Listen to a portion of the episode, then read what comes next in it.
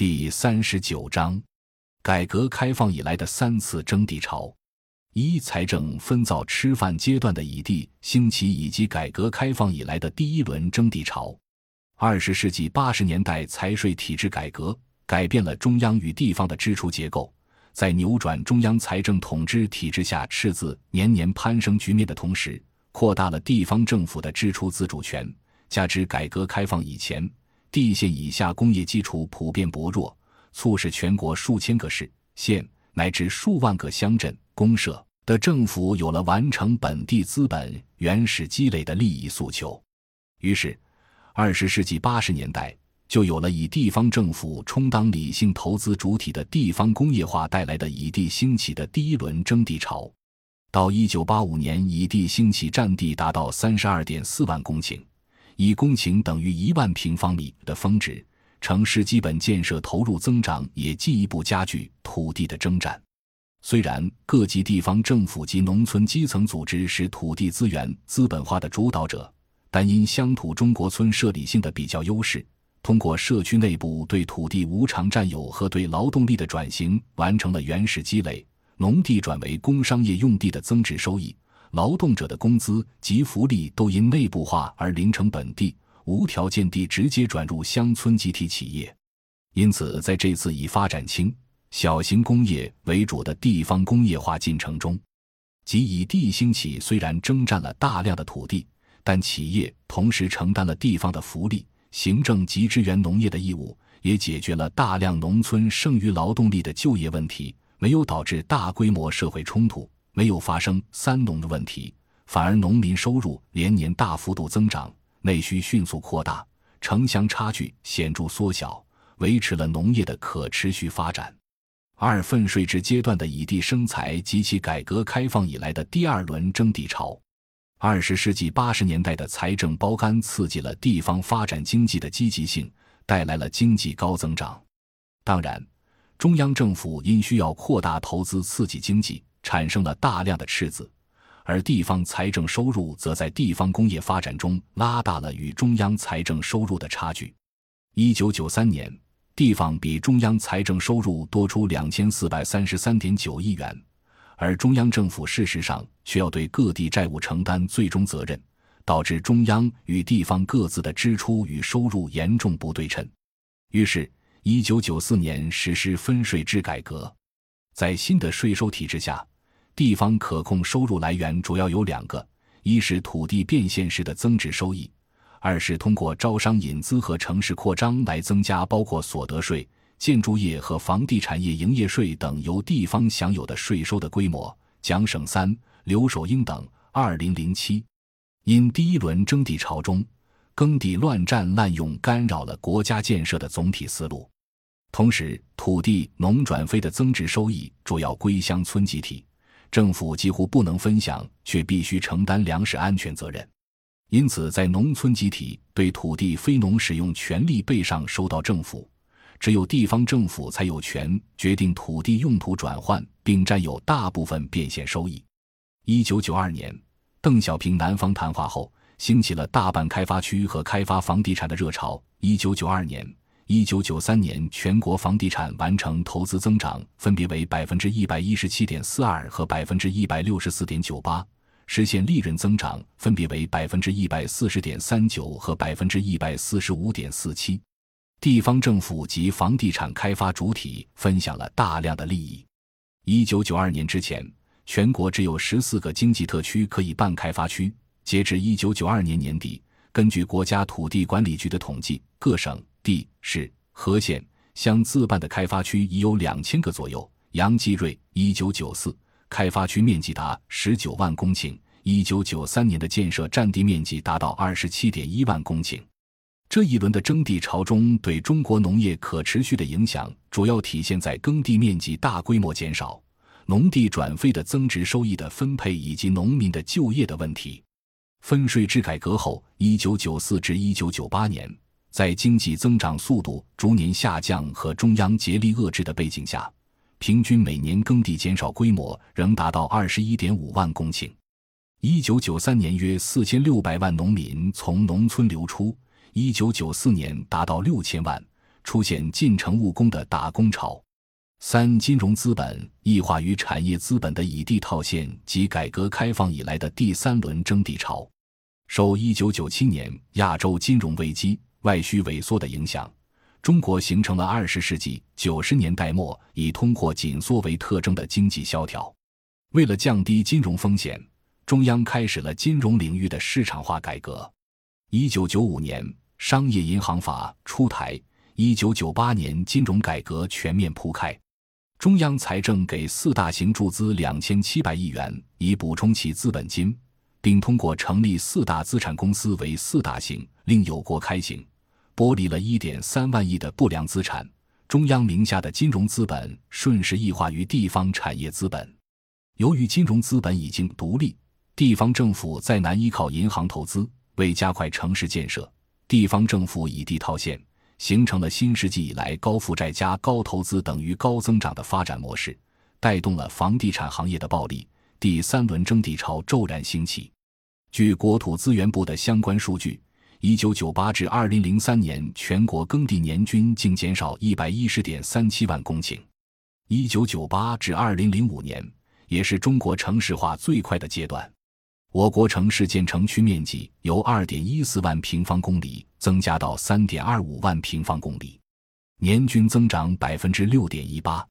而到二零零五年时，各类开发区达六千八六十六个，规划用地面积就达三点八六万平方公里。经过整顿以后，还有一千五百六十八个，规划面积达一点零二万平方公里。综上所述。不管是国家工业化过程中从农村提取大量剩余，还是地方政府工业化过程中征占农民土地并高比例占有土地增值收益，中国的农民都对国家建设做出了巨大的贡献。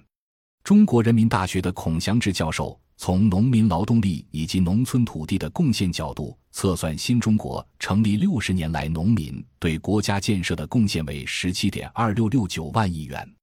这都充分证明了国家工业化和地方政府工业化过程中出现了农村土地、劳动力和资金要素的严重净流出，影响到中国农业的可持续发展。三、农业产业化带来的利与弊。中国的农业现代化开始于一九五六年，为了承接新中国成立初期建立起来的斯大林模式的重工业体系生产的大型工业产品下乡。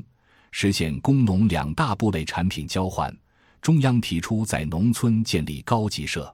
如前文所述，通过工农产品剪刀差大量提取农业剩余，用于城市工业化建设的原始积累。中国第二次农业现代化的背景，是因为一九九七年东亚金融危机爆发，中国工业对外出口订单大幅下降，出现产业过剩危机。于是，产业领域中收益下降的大型工商业企业以促进农业规模经营、提高农业技术含量、延伸产业链为由，带着政府赋予的优惠政策进入农业领域。第二次农业现代化的高潮从1998年开始，也被称为农业产业化，主要是城市资本下乡以产业化方式对农业做车间化的改造，在各地推进设施农业和产加销一体化。工商业资本下乡的，却促进了农业产业化，有效提升了农业的装备系数和技术贡献度，使得中国很多农产品产量达到世界第一。如中国淡水养殖世界第一，占全世界的百分之七十；蔬菜生产世界第一，占全世界的百分之六十七；生猪产量占全世界的百分之五十一；柑橘和苹果占全世界的百分之四十等。中国人口在二十一世纪已经下降到只占世界的百分之十九，以及大宗鲜活农产品的人均占有量，中国是世界均值的两倍以上。众所周知，农业产业化也造成了多重负外部性。首先，农业过剩和严重浪费。据有关部门测算，蔬菜浪费在一半以上。中国以这么有限的资源生产出世界最大规模的农产品。却浪费了很大一部分。现在每年浪费掉的农产品达几千亿元，大大超过国家财政的种粮补贴。其次，带来了资源环境的严重破坏。作为农业基本资源的水资源、土壤、还有大气的大规模破坏，主要发生在农业产业化阶段。越是农业现代化程度高的东部发达地区，污染越严重。土壤的污染高达百分之四十以上，